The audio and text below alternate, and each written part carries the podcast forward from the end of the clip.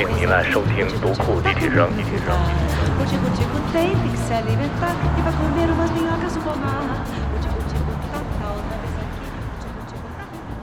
呃，我是《孤心之旅：苏东坡传》的作者周文翰，很高兴跟大家交流一下我写作这本书的过程中的一些呃想法，也有一些认识吧。我讲的这个结构就是大约我第一部分会讲一下，呃，我为何写作这本书；第二部分讲一下就是写完了这本书，呃，我大致有些什么感想；第三部分就是艺术的存在，就是这本书里写到了苏轼的艺术。写作其实某种程度上也算是一种艺术，有一些我对他的艺术和我的艺术的感想嘛，这是三个部分。第一个就是，呃，为什么写这个苏东坡？苏东坡大家都知道是可能我们现在中国人最了解的古代人之一，因为他的文章、他的诗词，大家现在仍然在读，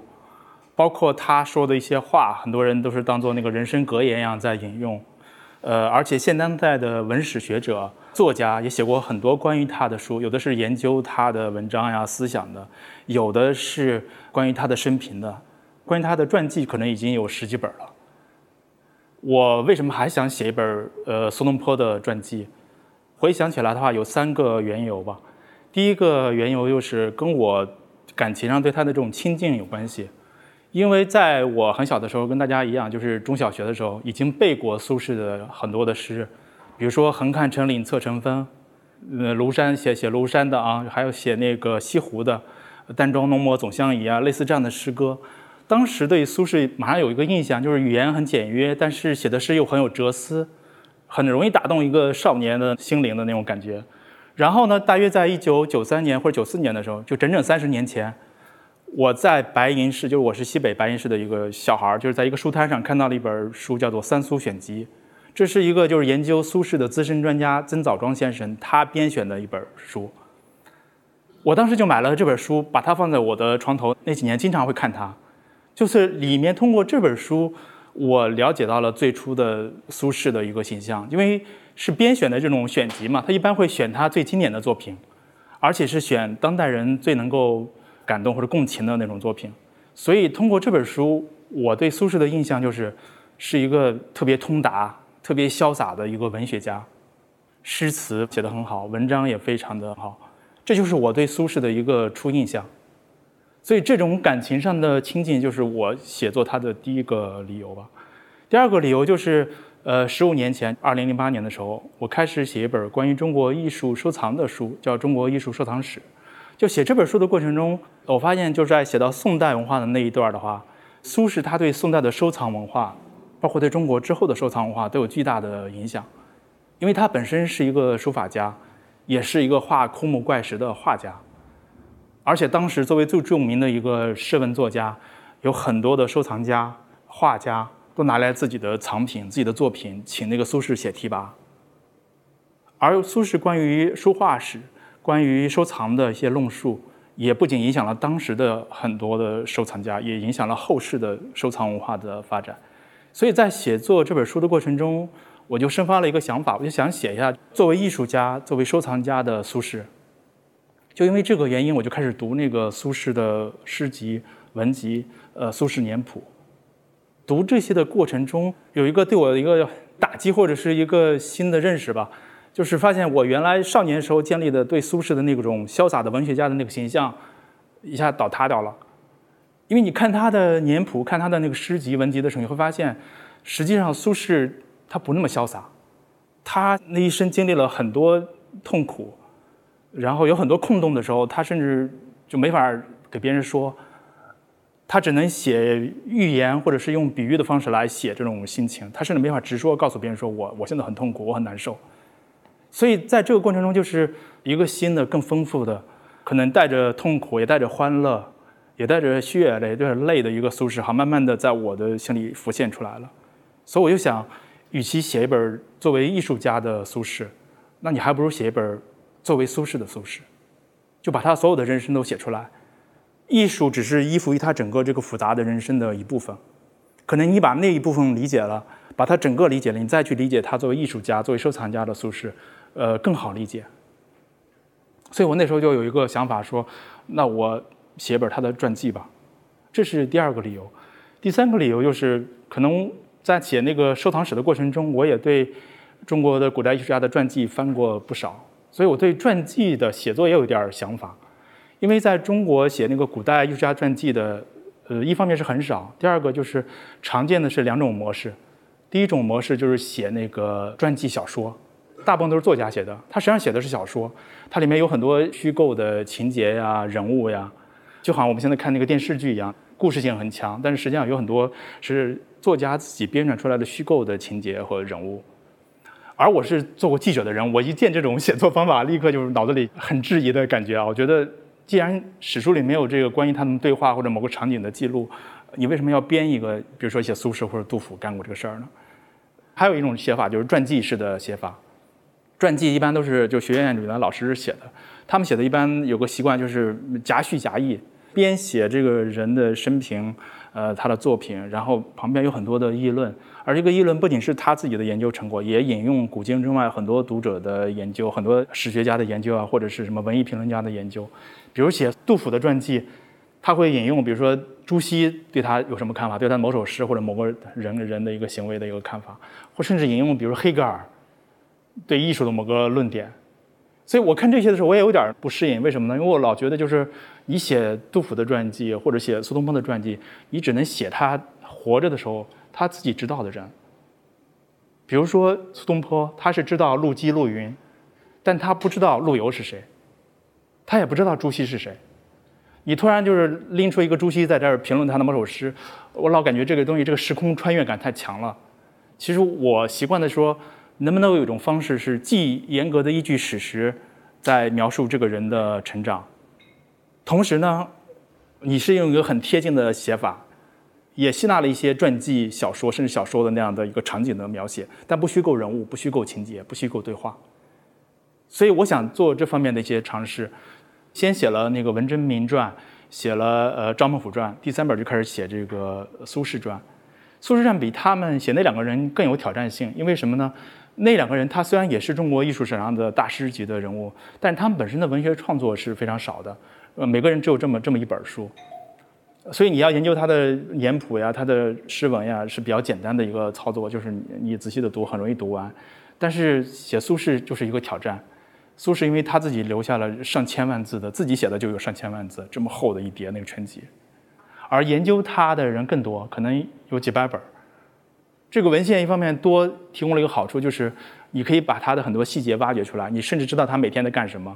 但是坏处就是这么多你怎么选择？你怎么把它整合到你的叙述框架里面去？我觉得这是一个挑战吧，挑战能够激起人的那种战斗欲。那我就想，我挑战一下自己。我写完了那两本的时候，我写一个我觉得最难写的人，而且别人你写过的人。而且为了挑战自己，就是我在写这之前，因为我是那个中文系的学生，我当然以前就是简单的翻过，比如林语堂写的呃苏轼的传记。但我在写这本书之前，我就没有仔细看过任何人写的一本苏轼传记。因为我害怕，我看了以后，我的那个思路，我的写法就不自觉的受到他的影响，所以我完全是写完再说。在二零一九年左右的时候，我写完这本书的时候，我才去翻别人的写的传记，我发现啊，我的写法跟他们不一样，我甚至对很多史实的认定，我对他的整个的人生的叙述跟别人不太一样，啊，我才说哦，好，这就是一本值得出版的传记，然后我就联系六哥呀什么，这这出版这个过程。所以这就是为什么要写他的三个理由。那写完这本书以后，让我来总结，就是说，可能有的朋友或者我的那个家人也会问我说：“那你写了这本书，你觉得你这本书跟其他的传记的最大的不同是什么？”嗯，我理性的这么一总结了，我觉得可能有两点不同吧。第一个就是从心态上，心态上就是我不是以一个仰慕者的角色去看待苏轼，去写苏轼的。我没把他想象成是一个天上的仙人，觉得他是一个就是浪漫主义的英雄，或者是一个马上一出生就是那种天才啊，就是一个不停的写诗写文章的这样的一个人。我是想把他当做一个平常人来对待，因为我当过记者，所以我经常想象，就是说我写这本书的状态，就好像我跟苏轼一边在散步，我一边在采访他。我也不是一个话多的那种采访者，我只是简单的问他几个问题。听他在那儿絮絮叨叨的说话，然后我们两个一块儿走一段路，在这段路上，我一边在听他讲述，他一边回答我的问题，我一边我在观察他，他走路的姿态是怎样的，他走累了要吃什么，他走了那一段路以后，前面出现了什么景色，是一个城池还是一条小溪？我在观察这些东西，我也在体会天气的温度、湿度。我希望把这些很具体的对人生的体验或者对时空的体验都写到这本书里面。这可能是我第一个不太一样的地方。第二个就是我写作的方法，从理性的角度来说的话，我的写作方法是我想写一本视觉传记。这个视觉不是说我里面要用很多的插图，用很多的那个图片来印证我的文字，而是说我通过研究苏轼的诗文。研究同时代人的史料呀，或者是笔记小说里面的东西，我想重建苏轼他所面对的那个视觉环境，那个信息环境。这说起来就是好像很复杂，但是我举个例子，第一章我写了苏轼进入汴京城，他二十二岁的时候，他去参加那个科举考试。其实一般的传记会写到说他进入到京城，好像是顺手牵羊的，很轻松的就考了一个很高的成绩，然后又得到了欧阳修的赞赏，成了一个名人这样的。他们都会这样写，但是我的想法不一样。我花了很大的精力在写什么呢？我在写苏轼进入这座城市的时候，他对这座城市的初印象是怎样的？他进入汴京城的时候是大约是五月底六月初，当时的汴京就是那一年，这是真正的历史上记载的，已经下了整整一个月的雨了。他进去的时候还在继续下着，所以他进入汴京城的时候是非常狼狈的，不停的天上在下雨，地上全都是泥。很多街道需要坐那个小船或竹筏才能进去。他和他的爸爸、他的弟弟，他们等于是在别人的接应下，很狼狈地进入到一个寺庙里面，在那边休息。而这个雨在他们住了以后又下了一个月，所以他们根本没法出去逛这座城市。他被局限在那个寺庙那个房间里面，每天跟他的弟弟在背书备课，就准备科考。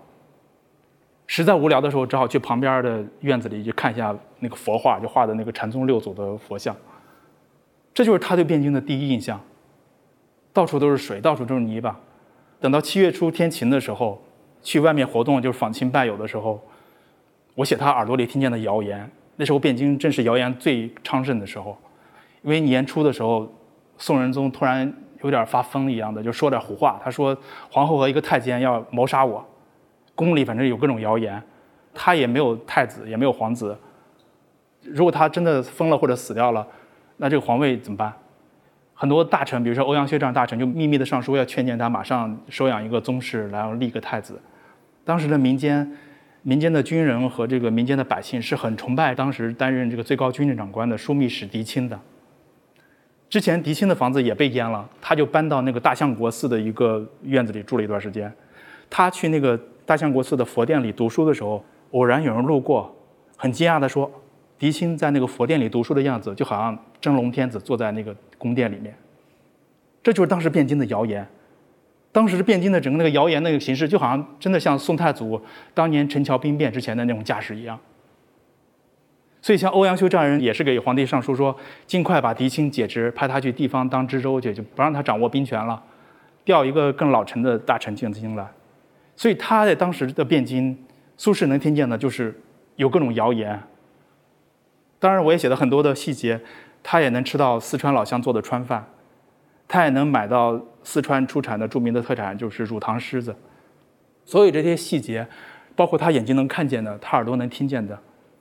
构成了他的生命的体验。我是在写他对这座城市、这个首都的整个的政治文化的这种体验。所以我的很大精力，我在写这个东西，在第一章。这就是我所说的视觉传记。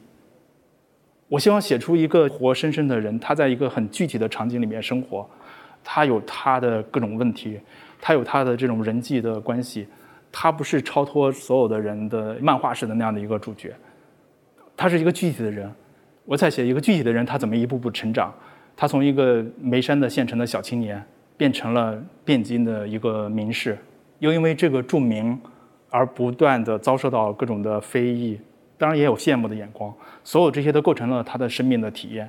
后来当然政治上的更多的斗争呀之类的，所有这些东西，我希望尽可能的写出一个他和他时代的全画幅的那种场景，而不仅仅说是拎出一个人来不断的赞美啊，不断的夸奖呀。我觉得这没有意思。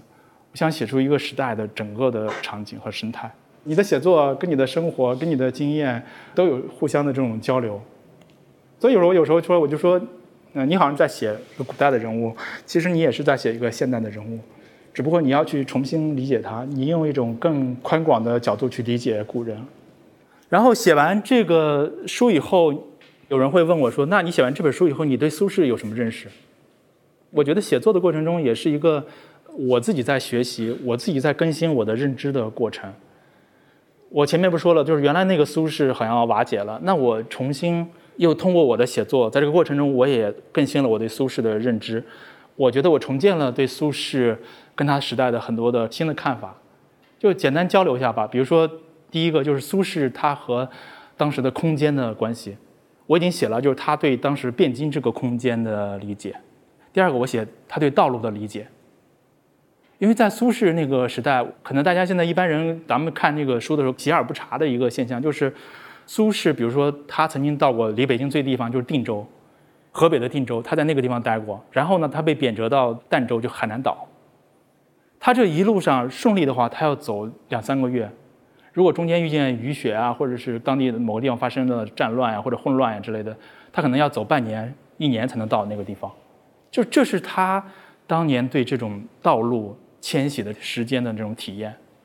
但是你像我现在去儋州考察，我要去的话，我坐一个飞机三个多小时到了海口，租辆车，然后开两小时就到儋州了。就我们对的时间的感知都是按小时来算的，甚至是按分钟来算的。但是苏轼的那个时代，他对时间的感知常常是按月来算的，而且在一路上，因为他是有个官员的身份，他边走，每天可能走四五十里，然后停下来在官方的驿站休息，就有县尉、通判之类的官员来招待他，举行酒宴。他要跟这些人社交，要给这些人赠诗，要感谢对方的招待。如果他是一个正常去上任的官员的话，那待遇就这样。如果是贬谪的官员的话，可能就稍微差一点，不会有高级的官员出来跟你接待啊，或者是聊那么久。但是还是有那个比较低级的官员出来接待你的。他一路是这样的，他在体验这个路途。所以呢，我在这本传记里面特意写过他的两段旅行。第一段旅行是他二十五岁的时候，结束了三年在老家就眉山为母亲守孝。他跟他的爸爸、他的弟弟带着一大家子人，坐船就沿着长江要出三峡。然后从襄阳那边再北上去那个汴京，我就写这一段的路上，就是他经过什么地方，他在什么地方写了什么诗，就这种空间的感知对他的影响。我把那段历史就那章嘛，叫做他的那种长江之旅，也是他的创作之旅，因为那是他第一次用心开始写诗，练习写诗。比如另外一段的话，就我特意写的他对庐山的感知，因为他从黄州被贬谪几年之后。呃，得到那个宋宋神宗的赦免，说你可以到北边一点地方去居住。他在北上的过程中，特意去了一趟庐山。所以我就写他上庐山的这样的一个空间的感知。这个空间的感知里面，我特意写了很多的细节。比如说一个细节就是，他上庐山的时候，我们老觉得一个文人上庐山可能是非常的简易，或者是一个人去感受这个空间，但实际上不是的。他上庐山的时候，他已经是一个全国知名的、最有名的一个诗文作家了，已经是一个名士了。他上庐山的时候，旁边跟着一大堆人，你知道吗？就和今天的某个特别著名的作家，或者是比如说余秋雨吧，或者陈丹青，你要去上庐山的时候，旁边跟了一一堆人，你知道吗？这些人有的是希望你题字的，有的人是希望是你写首诗送给我的，有的希望是请你去搞一场讲座对谈的。这个过程中，可能是他既有对这个空间的体验，也有对这个里面的这个人啊事的体验。这段我觉得非常重要，值得单独写一章。虽然这在他生命中是很短的一段，可能就是几个月，但是他的地位，我觉得跟他在比如密州待了三年，或者是杭州待了四年，地位是一样的。所以我单独要把它拎出来写。反正我我老觉得就是现在这个电视剧嘛，就是我们都是经过电视剧调教的，或者美剧调教的那个感知的那种习惯。我觉得是五分钟要出现一个高潮，十五分钟一个大高潮，死一个人最好。但是这本书里没有啊，这本书里的人都是在贬谪路上百无聊赖，就有点像那种。我为什么叫视觉传记？你们看过那个法国的那个电影流派里面有有一个叫视觉主义，视觉主义他就不重视这个剧情的这种激烈，他重视的实际上是写生命中日常生活里面的，比如冲动呀、偶发的事件呀、想象呀各种东西，就是所有的这些交织在一块儿，构成了一个电影的，他们叫做那个视觉交响乐。所以我在后面的对他的这些叙事里面，就会经常会写到说，他对某一个地方他有什么感知，他的地方经过了多长时间，太细了，有点像那种写他的日常生活，你知道吗？所以我写这些东西，我是希望让大家体会一下，就是呃当事人的那种对时间的感知、对空间的感知是怎样的。我希望别那么快，因为快了就像一个现在你看电视剧一样，好像今天在北京活动呢，第二天已经到了杭州了，不可能的。在古代的话，这得花好几个月。他在沿途一直在社交，就是他对空间的感知和我们现在人不一样，所以我有意的会在一些文字上把节奏稍微放慢一点，或者写得更细一点，这是他和空间的关系。第二个就是，呃，他和写作的关系。大家知道苏轼是一个诗歌呀、散文啊、词呀都写得很好，但是大家有没有想过，就是在他那个时代，他们对文学的评价、对文学的各种不同的文体的感受是怎样的？你现在如果翻开那个苏轼的文集，你看到他有很多职务作品，就是尤其是他当起居舍人啊、翰林学士的时候，写任命某某某的公告。现在绝对没有人去翻那个东西了，除非他的研究专家，其他人都觉得那个索然无味，那什么东西啊？我们现在喜欢看他写情的、写景的，这样我们现代人大部分人才有共情。但是你知道吗？就是在他活着的那个时代，那才是最重要的。那就像写现在的什么政府公告呀，或者是研报啊什么之类的，是当时的士人文人非常看重的东西，也是他非常看重的东西。包括他还写了三部解释那个经学的著作。叫《易传》，就解释《周易》的；还有《书传》，解释《尚书》的；还有《论语说》，就解释《论语》的。他把这三部作品修改多次，宝贝的不得了。他最后从那个海南岛就被得到赦免，往北方移动的时候，过海的时候随身带着他，他还老担心说要船翻了，我也要死了，然后我这三本书怎么办？他是非常在乎这三部著作的。但是你想想，现在的人还看他这三部著作吗？现在人除非研究苏轼思想的人去看。其他人没人去翻这些解释经学的著作，但是在当时，这就是他最重要的，他最看重的东西。包括他死了以后，他弟弟写他的那个祭文呀，写他的墓志铭的时候，苏辙也特别强调了，说我哥哥的文章是这个天下第一的，尤其重要的著作就是这些，就解释经史的著作，这才是他们当时最看重的，希望流传千古的东西。这一方面当然跟当时是世人的普遍的心态有关系，他们最重视古文，还有经学的解释经学的著作，其次才是表达心智的这个诗。至于写侬侬我我的那些东西词，那就是等而下之了，你尽量别写。这就是他们对当时的对文学的排位，这和我们现在的认知差异特别大。所以我在书里也也写了这个东西，这种差别。包括他写诗，他一开始实际上二十五岁之前他几乎没写过诗。为什么呢？因为第一个就是他爸爸苏洵不擅长写诗，没有这个加分的熏陶。苏洵虽然也写过诗啊，但是他不擅长。第二个是，这是当时的这种学生参加科举考试的一个常规策略。因为诗虽然也是科举要考的一个内容，但是它相对来说格律好掌握，掌握了以后大家凑合着应付过去就行了。主要的精力用来学写长的那个策论文章，这方面花的精力最多。他和弟弟主要的精力都在学这种写策论呀，或者写长篇的那种赋，因为这更难嘛，挑战性更大。这是第二个原因。第三个原因我也刚才说了，因为当时的主流的士人对文学的各种类别有个排序，你知道吗？大家重视古文，轻视诗，更轻视词。所以他等于是在二十二岁之前，他去汴京参加科考之前，很少写诗的，几乎没写过诗。他参加科考那一年得到赞赏的是他的文章。就欧阳修说他你写的那个《行赏忠厚之治论》，就是这个是文章是得到赞赏的。然后后来我前面说了，就是他的二十五岁的时候，从那个老家出长江的时候，第一次他的创作之旅，他才开始写诗。而当时也只有最亲密的他的妻子、他的父亲、他的弟弟知道他写诗。他在京城是没有任何诗名的。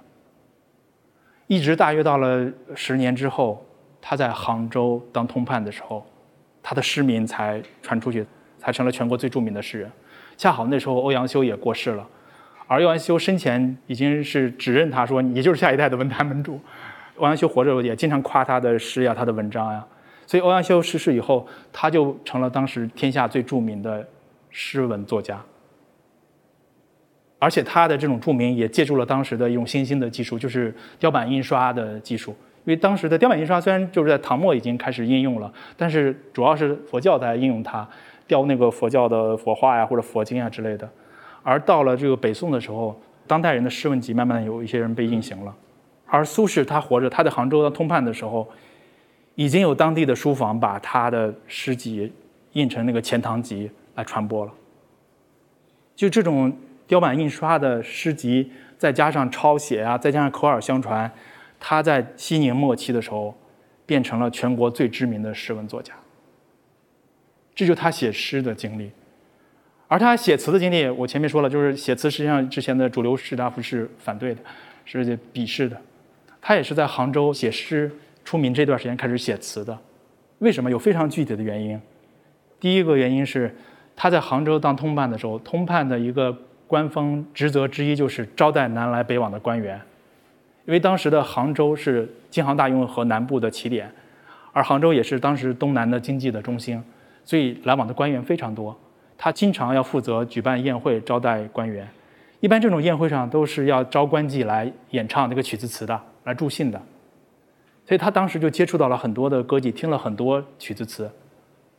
而且也跟其中一些歌妓有了这种你侬我侬那种情感的关系链接。所以呢。他这时候能够接触到这所有的这些东西。第二个，他也当时认识了一个写词的大家，就张先。张先当时已经退休了，他虽然已经八十一岁、八十二岁了，但是身体非常的健壮，还经常来往到杭州呀、苏州呀去参加各种活动呀、酒宴呀。所以他和张先认识以后，也经常探讨这个诗文呀、词的写法。张先可能也指点过他，所以他在这期间才开始写词的。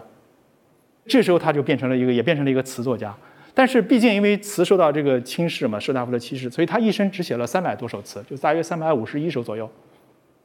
但他写诗是写了两千八百多首左右，而写文章更多，写文章写了四千七百还是四千八百篇左右。从这个数量的差别，你也能看出这个等级制，你知道吗？当时各种不同的文体的等级制。另外一个就是。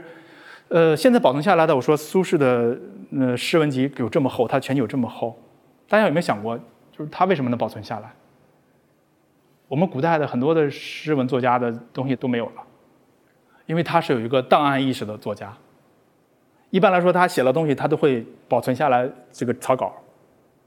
他起草了一个文章，有比如送给你的，我单独写一个，我觉得比较好的，我送给你，然后草稿我保留着，让我的儿子收纳起来。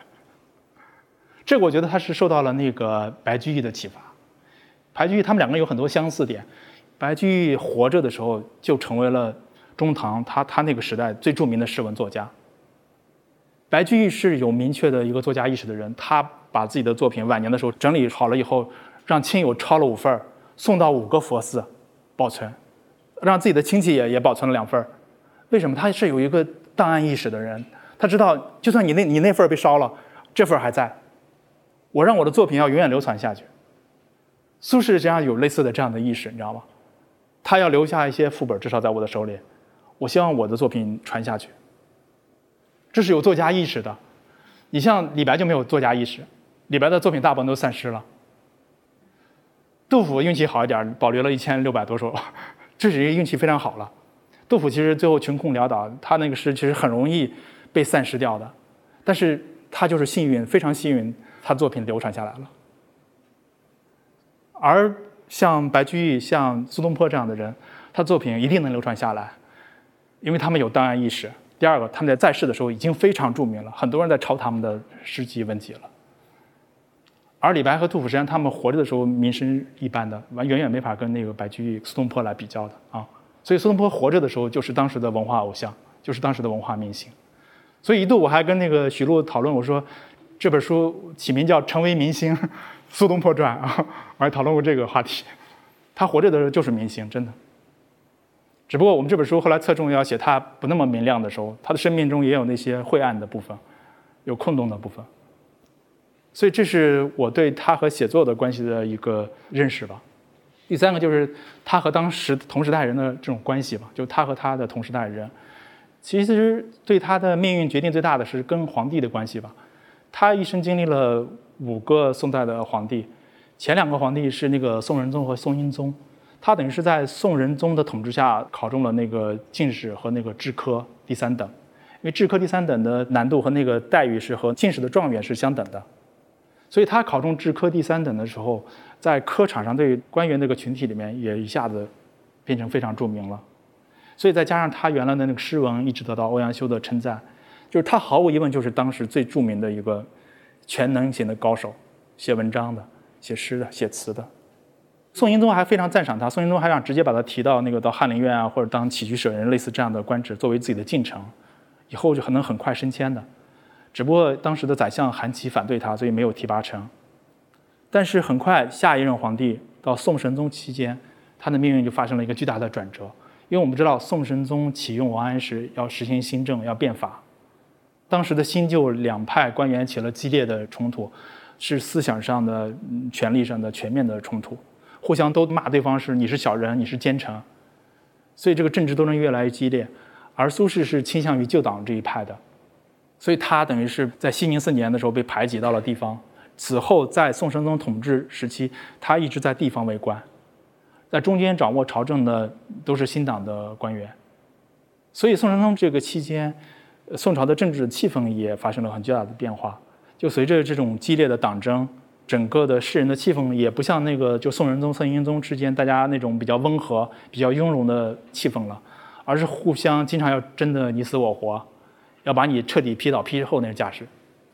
苏轼的后面经历了三个皇帝：宋神宗、宋哲宗，还有那个宋徽宗时期，实际上就是一个政治上的这种控制、思想上的控制越来越严密的时代。就在这个时代里，他跟他同时代的其他的世人发生了各种各样的关系。那比如说欧阳修，是他的贵人吧，就是他要夸赞他，而且直接指认他说你就是将来继承我地位的这样的人。那比如说和王安石，那实际上他们的关系也经历了一个变化。其实最开始王安石是有点轻视这个苏轼的，为什么？因为王安石最早是轻视苏轼他爸爸就苏洵，因为当时苏洵带着他两个儿子进京城的时候，把文章献给那个欧阳修呀、韩琦这样的人，王安石也看到了。王安石对他们的文章有个整体的评价，就老觉得他们是那种战国谋士写的那种权谋文章，游说引主，搞这些阴谋诡计的。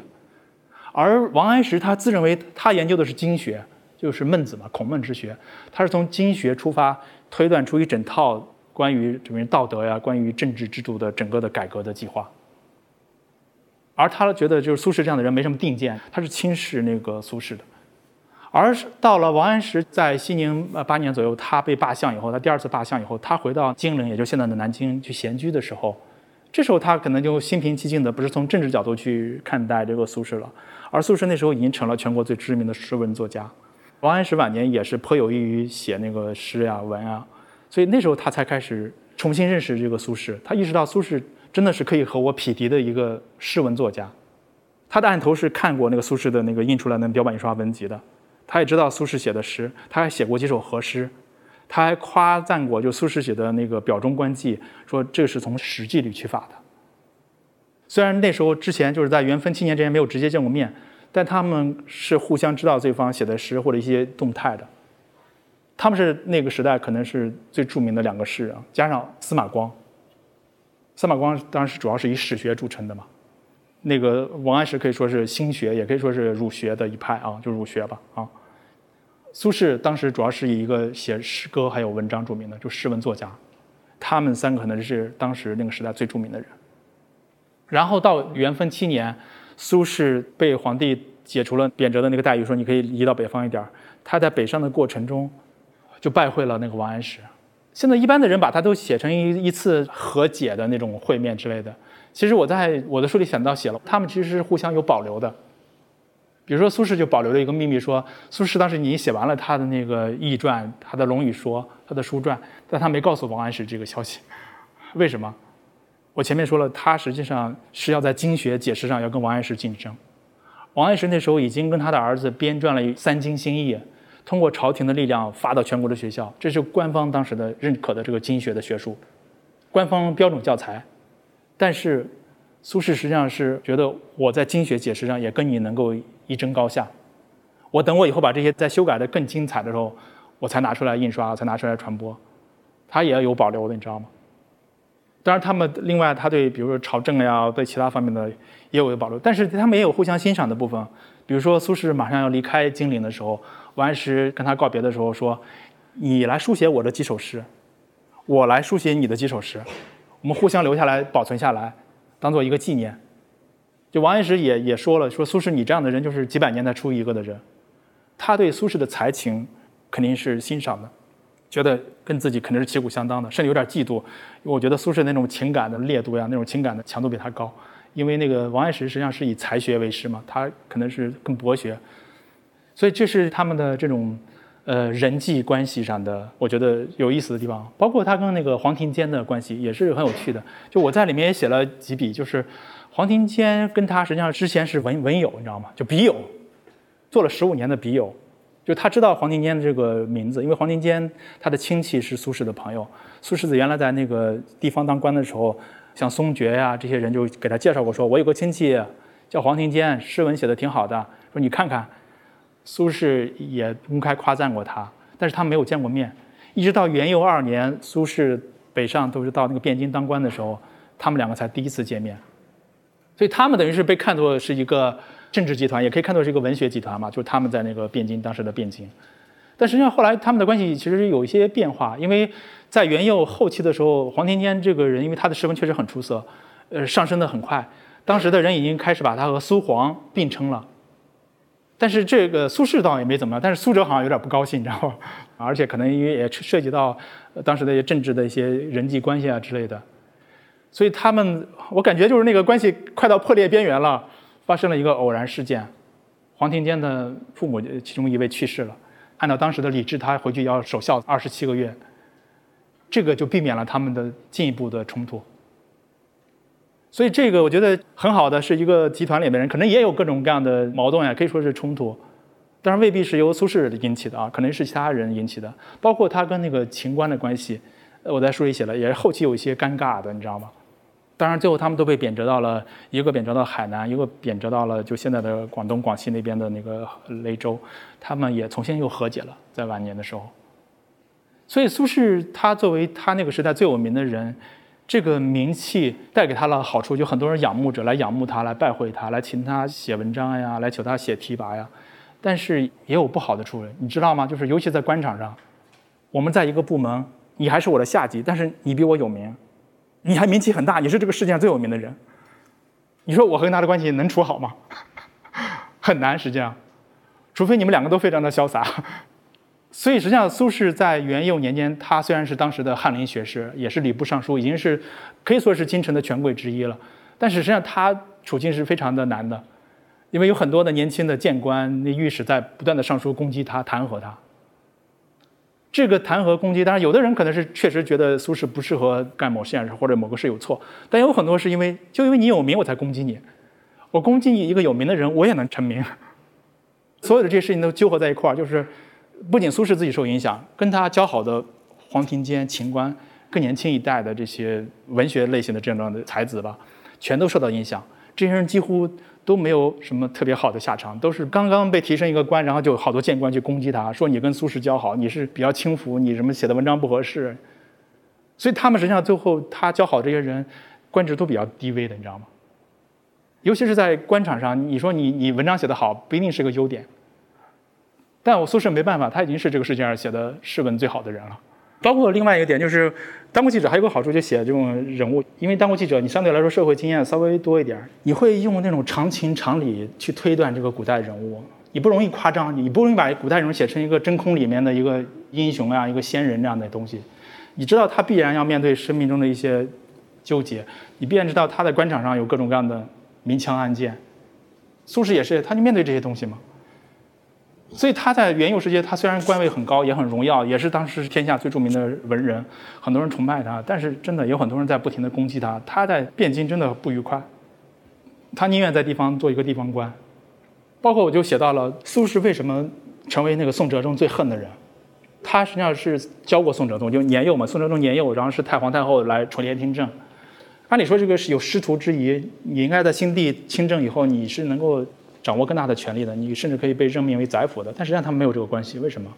我就写了一个很细节，就是在那个太皇太后还活着最后一年的时候，他去南郊祭祀，祭祀的回来的路上，皇后还有那个皇后的乳母之类的，就是他们呃骑着马过来，冲撞了这个整个的原来很整齐的仪仗队。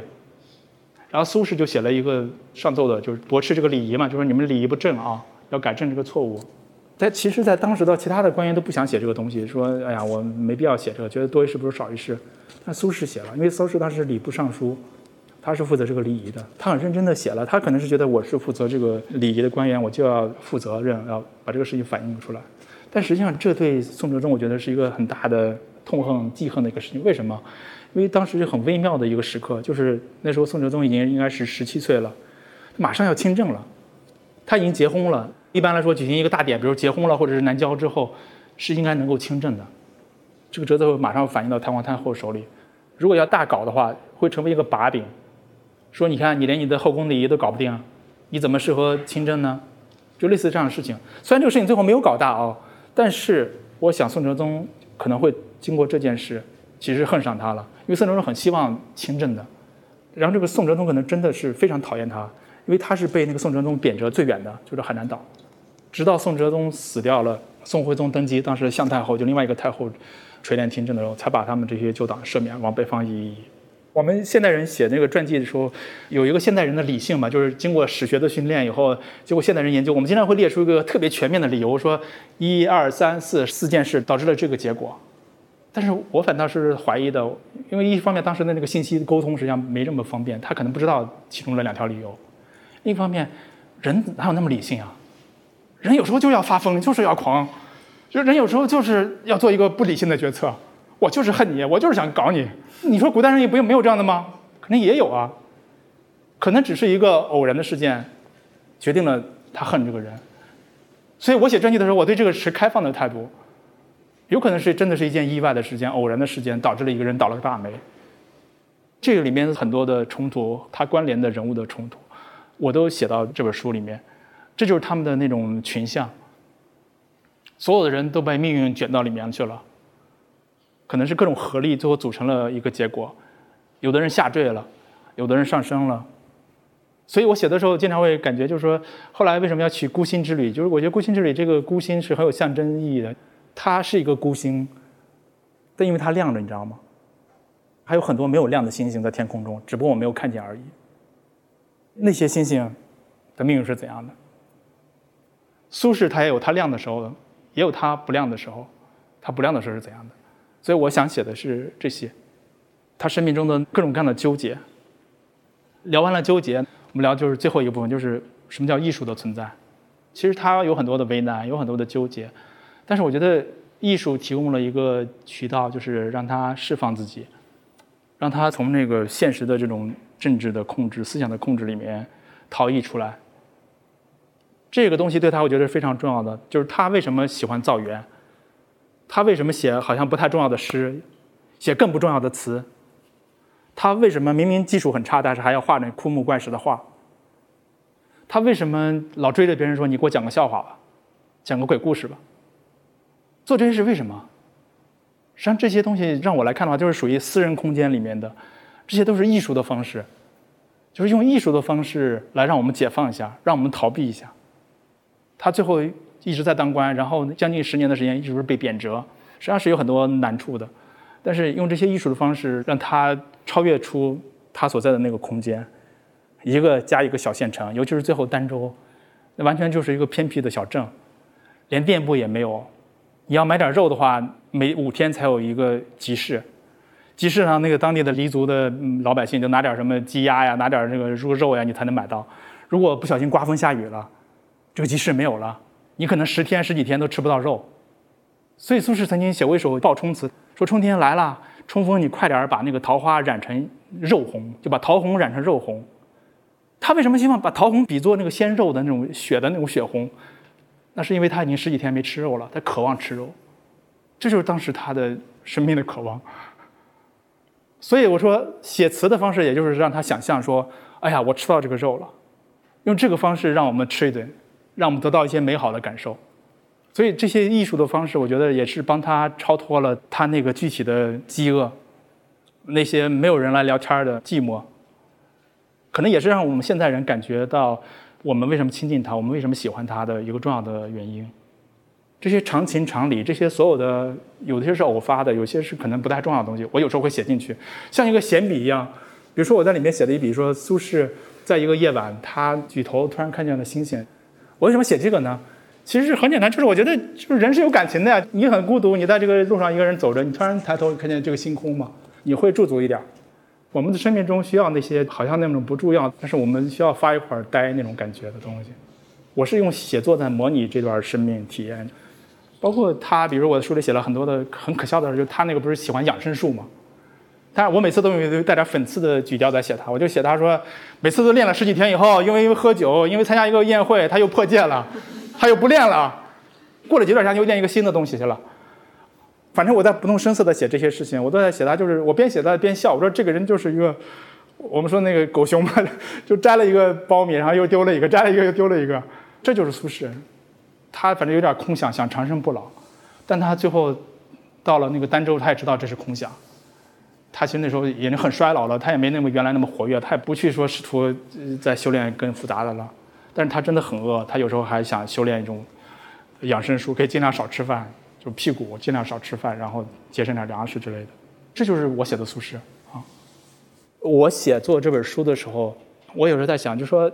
我真的是因为前面说的那三个理由在写这本书吗？可能是不是有另外一个很简单的刺激？也许真的有。因为我小时候大约就是五六年级或者初一、初二的时候，我那时候是个小孩儿，也经常去翻那个父母的抽屉嘛，要找点什么吃的呀，或者是玩的呀东西。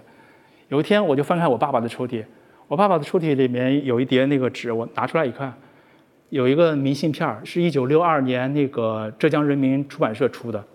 名字叫做《西湖胜景》，它是当时可能卖给那个游客呀，或者那个外国的游客的之类的。那上面是印的是什么图片呢？是西湖的三塔。什么灵隐寺，还有那个云楼，云楼的有一片竹林，我对那片竹林的印象特别深刻。就那片竹林，翠绿的竹子占满了整个画面，然后有几个人走过来，那个人穿的就是五六十年代的那种蓝色的那种服装。但是当时那个绿真的把我吸引住了，那就是我对江南、对杭州的视觉上的印象，你知道吗？那个视觉的印象，你看见这个东西的时候，我马上就会联想到我中小学时候读的那个苏轼写杭州的诗，白居易写杭州的诗，这个图片。这个场景跟这个文字马上接在一块儿了，它们构成了我对江南的想象，我对所谓的天堂呀，对美好的东西的想象，也有可能是这种图像的刺激，接通了所有的这些想象。过了几年，我买了那本《三苏选集》，开始阅读它。又过了将近三十年，我开始写这本书。它有可能是一个完全视觉刺激我写的这本书，只不过这个叙事是真的还是假的？你相信哪个？讲完了。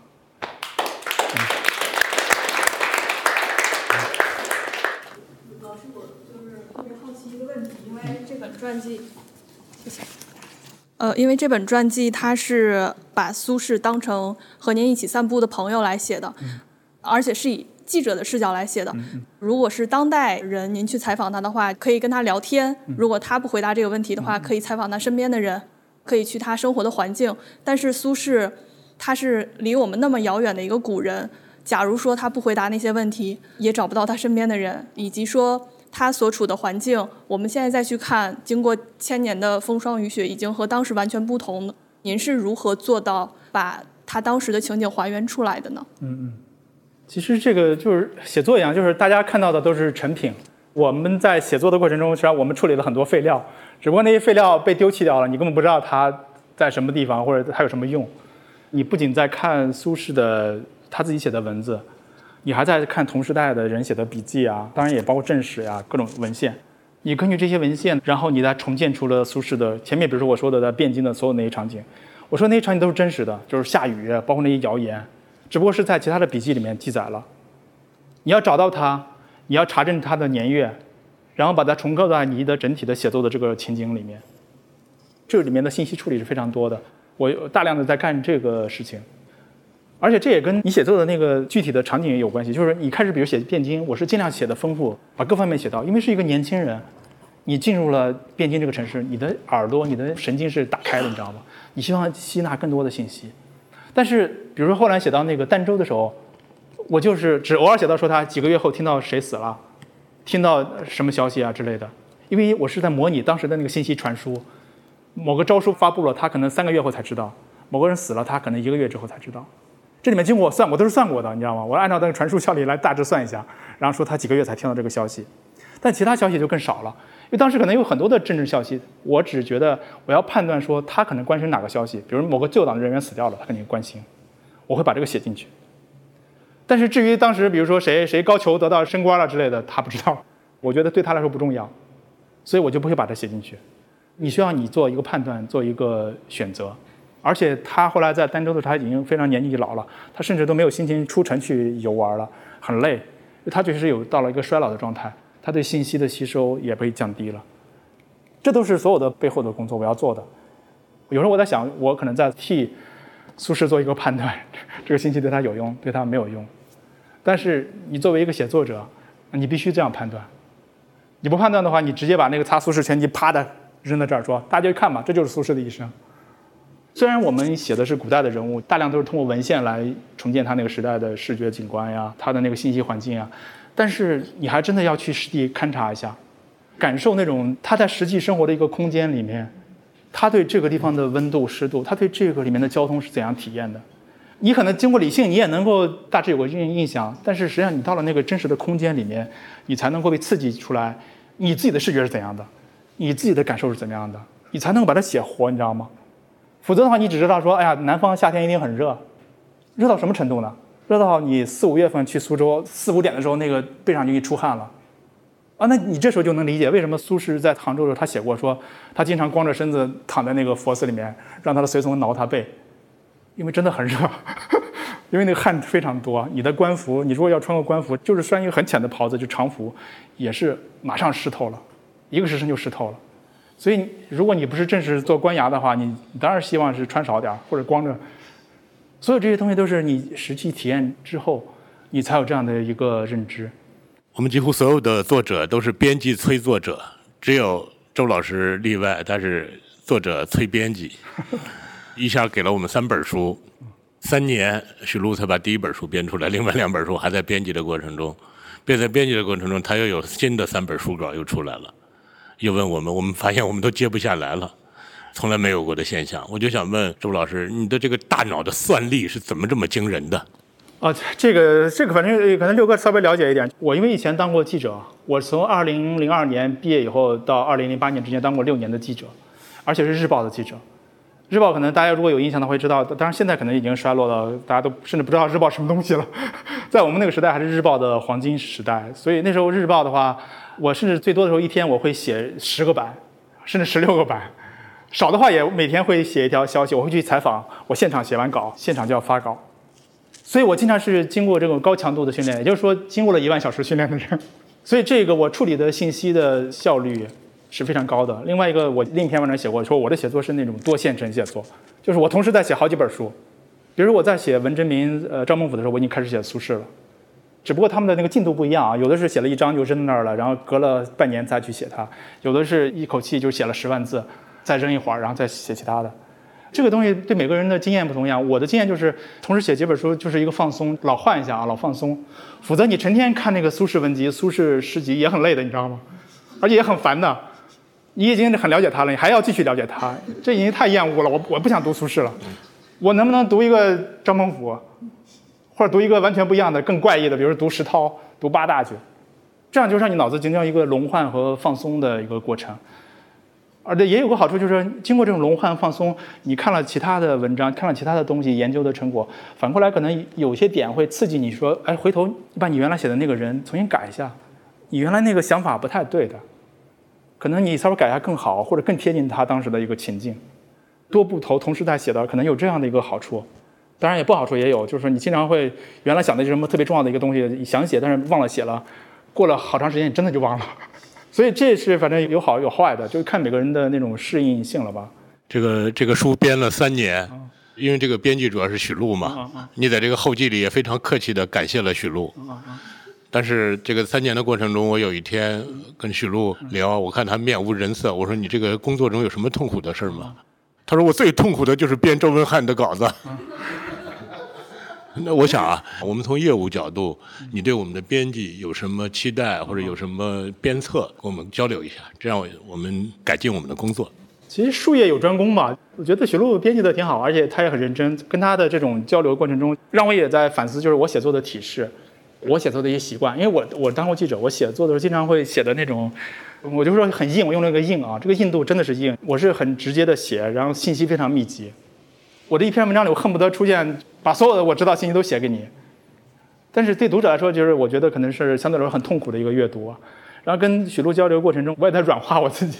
我会把这些语句调的信息别那么多，然后相对来说更软啊，叙述的更更缓慢一点。我觉得这种交流就是特别有必要的，这就对我也启发很多。包括我后来对其他写作其他书的时候，我可能也会根据这次呃交流的过程做一些修正呀之类的。这是一方面啊。呃，第一方面就是，其实我原来真的我是一个很速度很快的人，我特别追求速度。我也做那个艺术展览啊、活动啊，经常是我们做一个展览，可能几个月就把这个展览做完了。我原来最早，但是不现在不是这样的。最早我以为出一本书应该也很快，我觉得几个月应该能出一本书。但是后来我也跟商务印书馆、像今清华大学，也包括你们读库，反正就是民营的，然后那个国企啊或者大学社，就所有的这些出版各个类型的出版社都合作过。其实我还这这是奢望，你知道吗？所有的社都不可能给你几个月出一本书，像商务也是两三年给你出一本书。所有的这些东西都是。有他自己的行业的那个规律，你强求也没没有用。尤其是经过了那个就是疫情的这个规训啊，疫情我们知道我们被大家被折腾的很厉害，有有时候就有想开了说，哎呀怎么出都行，慢也有慢的好处，慢可能也会让你重新思考你原来的写作，你也有机会来修正原来觉得可能未必能够达到你的目的的东西，但整个就是就和那个苏轼的人生一样嘛，有意外也有这种常规。我们尽量让它顺遂一点啊，别别别意外太多，意外太多你就是贬谪了，就被流放。许璐，你有什么要说的吗？嗯，因为我之前就这稿子翻太多遍以后，我之前看那个呃打样的时候，都会有一种陌生的感觉。听您刚才这么分享以后，好像突然又对它。熟悉了起来，就是其实有些地方是我没有意识到的，它的迷人的部分。如果我早意识到，就您刚才描述的这种很多时刻或者很多感受，其实是非常日常的、动人的。早一点意识到这个东西的话，我觉得我可能对这个稿子有有更多的把握，会更知道怎么去理解它和编辑它。因为这个稿子是尽量回到当时的那个环境下去克制的写嘛。然后我最开始编的时候，我会有点觉得哦，为什么就感觉像流水账，太多太细节，然后我又看不到作者，好像是离我很远了。但实际上，您写作的目的恰恰是为了更贴近。其实您刚才这个分享对我来说很有收获，也会让我更知道说您想表达的是什么。因为我其实说穿了，虽然我现在说了很多啊，但是就因为是我一个工作任务，在日常生活中我其实不太爱说话的一个人，我是交流比较少的，可能跟我不愿意就是跟别人多交流这个有关系。我们以后可以多交流，可以多聊天。是是。你就你就告诉周老师，你说周老师，你的工作任务就是跟我聊天，聊一下你要写这个书啥意思。嗯嗯。我把它当做一个任务，我就跟你倾盘而出，跟你说出来了。周老师好，因为我也是记者出身啊，然后那个我就跟您刚才说的好多场景很熟悉，然后我就想请问您一个问题：您做过记者，肯定也跟当年的新闻编辑打过交道。今天您作为一个作者，又跟图书编辑打交道，就您觉得这两种编辑之间的这个工作有什么区别？然后以及这个图书编辑，比如比新闻编辑可能要更多做的东西在哪里？啊，其实你像报纸的编辑，他一般就什么新闻六要素呀、三要素呀，先把时间、地点、关键人物采访到了没？他的这些要求就是很直接、很硬的。但我觉得书的有个最大的不一样，就是因为书它实际上真的是一个作品，可以说是个艺术作品。书它整个有是一个更宏大的结构，它当然它文字也很多，里面的处涉及的处理的细节更多，所以这个东西是需要编辑去体会你这本书的整体的意图，甚至包括你的语言的一些特点。而其实报纸很简单，报纸你你语言特点没什么特别明显的特点，你你就适应你这个要求，比如报道是报道，评论是评论，特写是特写。这个是我觉得是一个巨大的不同。第二个就是，我觉得因为图书它的出版的流程呀，它编辑的流程也相对来说更多。当然不仅仅是改错了，实际上是让编辑和作者都在思考，就是说你的叙述的方式是不是达到你觉得那种理想的状态，是不是有可以调整的地方。你首先要取悦你自己，你自己你觉得满意吗？最简单的一个要求，比如说《苏轼传》，你觉得这是一本真的跟别人不一样的吗？你能不能更不一样，或者更深刻、更好？所以，当我写完这本书的时候，反正我的第一印象就是，写完以后我再去看那个，比如林语堂的，或者是王水照先生写的，还有后来就是我刚写完不久，不是那个李一冰的《苏东坡新传》也出来了吗？就我翻开他们的时候，那我就很自信，我就说我确实写了一个不一样的东西，我的写法不一样，我的文风也跟他们不一样。这个是不一样，确定了。虽然你不一样，但是你能不能用更好的方式让你的编辑理解，让你的读者理解，可能还是需要一些调整的。这个调整我觉得还是很重要。比如我第一版，我第一版写的就是细节太多了，包括他他指出来的，比如说什么货太多了，有些可能长句也太多了，可能这是我写作的习惯。用个俗点的话，让它让它尽量变成一个艺术品，达到一个艺术品的标准嘛，不仅仅是一个产品的标准吧。艺术品一定是有点那种是人和人之间交流。你给他一个文化的定义，给他一个文化的认知的这样的东西，不仅仅是一个普通的，你觉得是一个实用的产品。包括当然后来你们的那个美编也也给他做了一个设计啊之类的。诶，周老师你好，呃，我自己呢小时候读的是这个林语堂的那个《苏东坡传》，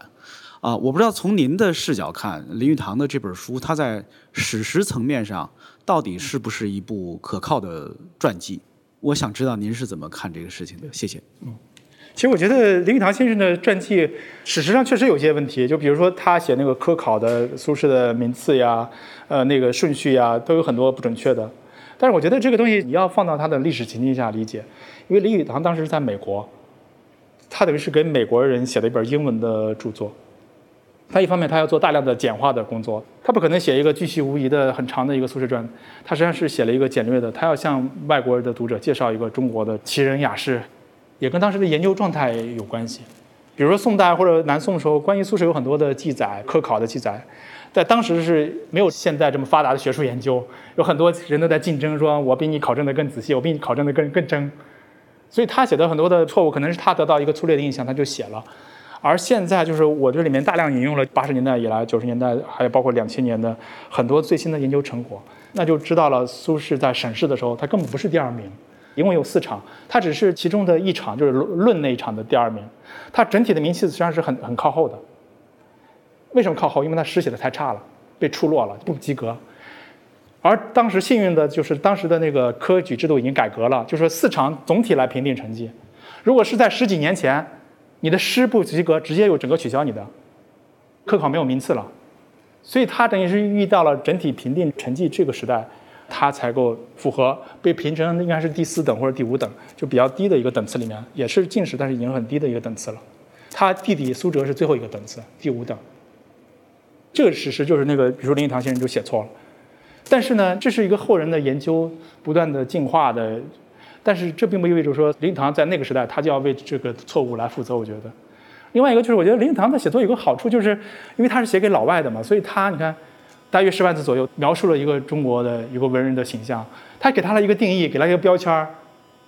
不是说什么瑜伽师呀什么之类的，所有的，因为苏轼是练这个养生术之类的嘛。对外国的陌完全陌生的读者说，建立一个对他的初步的认识，一个好的一个方式。因为你完全对苏轼不了解的，他不是写给国内的，国内的人可能对苏轼大致都有个了解。每个作者都是在追溯一个你心目中的苏轼。你不可能说你写出了所有人的都知道那个苏轼。其实，一本书，我觉得它命运也这样的，就是有人会喜欢，也有人可能不在乎，也有人不喜欢，这都是很正常的。其实每个人的局限也在于，我觉得这个字数已经很多了，就实际字数应该有三十七万、三十八万字了。但是你想想，你如果要更完美，或者是更真实，你可能要更多的字数。但是这就像我们做人生一样，你已经写完了，你已经出了，你已经做了这个选择了，你得到了这个结果了。你别再去想其他的选择了，那两条路你已经走了一条路了，你别再想那另外一条路了。可能以后等着再过一段时间，比如说哎重版了，或者你有修改的机会，你可能会写。其实我真的以后会写一本更简单的书，就是不按照这个时间叙述顺序去写了，就是抽开像切片一样，就切一个单独的片儿。比如我思考过一个很简单的问题：苏轼是一个旅行家吗？其实我们印象中好像算一个旅行家，什么写过《石钟山记》啊，去过庐山，去过罗浮山，能难道不算旅行家吗？我就一想，其实他真不算旅行家，因为我们现在人的认识的旅行家是像旅行家客那样，为了一个兴趣或者知识去抽出一个时间花钱去一个地方去旅行的，你知道吗？而苏轼所有的旅行都是发生在上任路上、贬官路上，都是顺便一游的。他没有从来没有单独说我抽个时间我要去庐山爬个泰山，我有时候就是跟朋友闲聊，我就说他是一个半推半就的旅行家。好。